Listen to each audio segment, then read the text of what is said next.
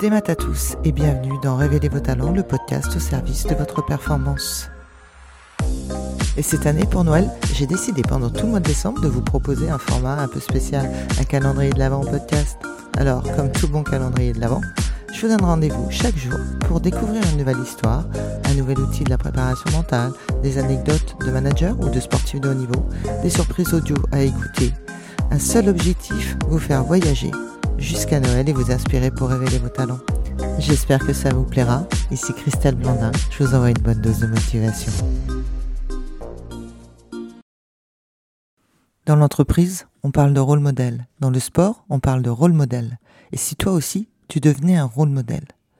Et si tu devenais celui, cette personnalité qui nous inspire et qui nous pousse à réfléchir et qui nous guide, notamment les plus jeunes? Et vous vous en doutez, j'ai bien sûr posé la question à mes invités. Allez, je vous en partage quelques-unes. Voilà, de cette jeune personne que vous pourriez croiser, qu'est-ce que vous pourriez lui dire en fait sur la vie?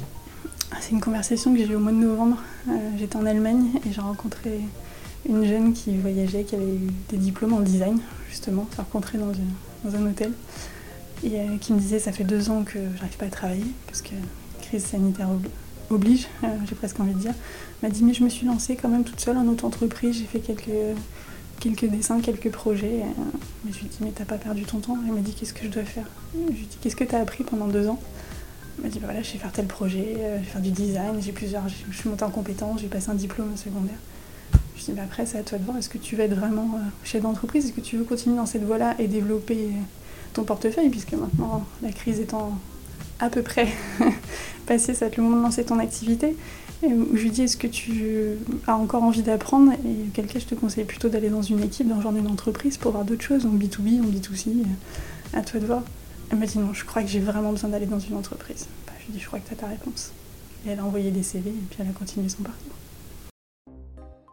Si tu rencontres un jeune qui a euh, 14 ans et qui doit rentrer dans un pôle espoir, Mhm. tu lui dis quoi? Je lui dis que il faut travailler. C'est vraiment la base. Je sais que quand on est petit, on, on dit oh là là, il fait que me dire travailler, mais c'est la base. C'est vraiment le travail, rester humble et vraiment travailler, travailler, travailler. Et s'accrocher parce que c'est difficile. On sait que c'est difficile, euh, on n'a pas la même vie que les autres. Quand on voit les autres euh, sortir tous les week-ends, toi t'es en train de jouer, euh, ils peuvent faire des bêtises que toi tu peux pas faire, mais au bout d'un moment ça paye. On sait que c'est dur, c'est long, mais ça paye.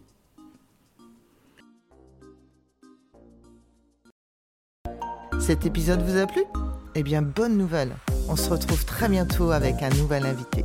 En attendant, si vous souhaitez continuer à être l'architecte de votre réussite, rejoignez la communauté K Mental et Performance sur Instagram, Facebook ou www.mentalesperformances.bzh.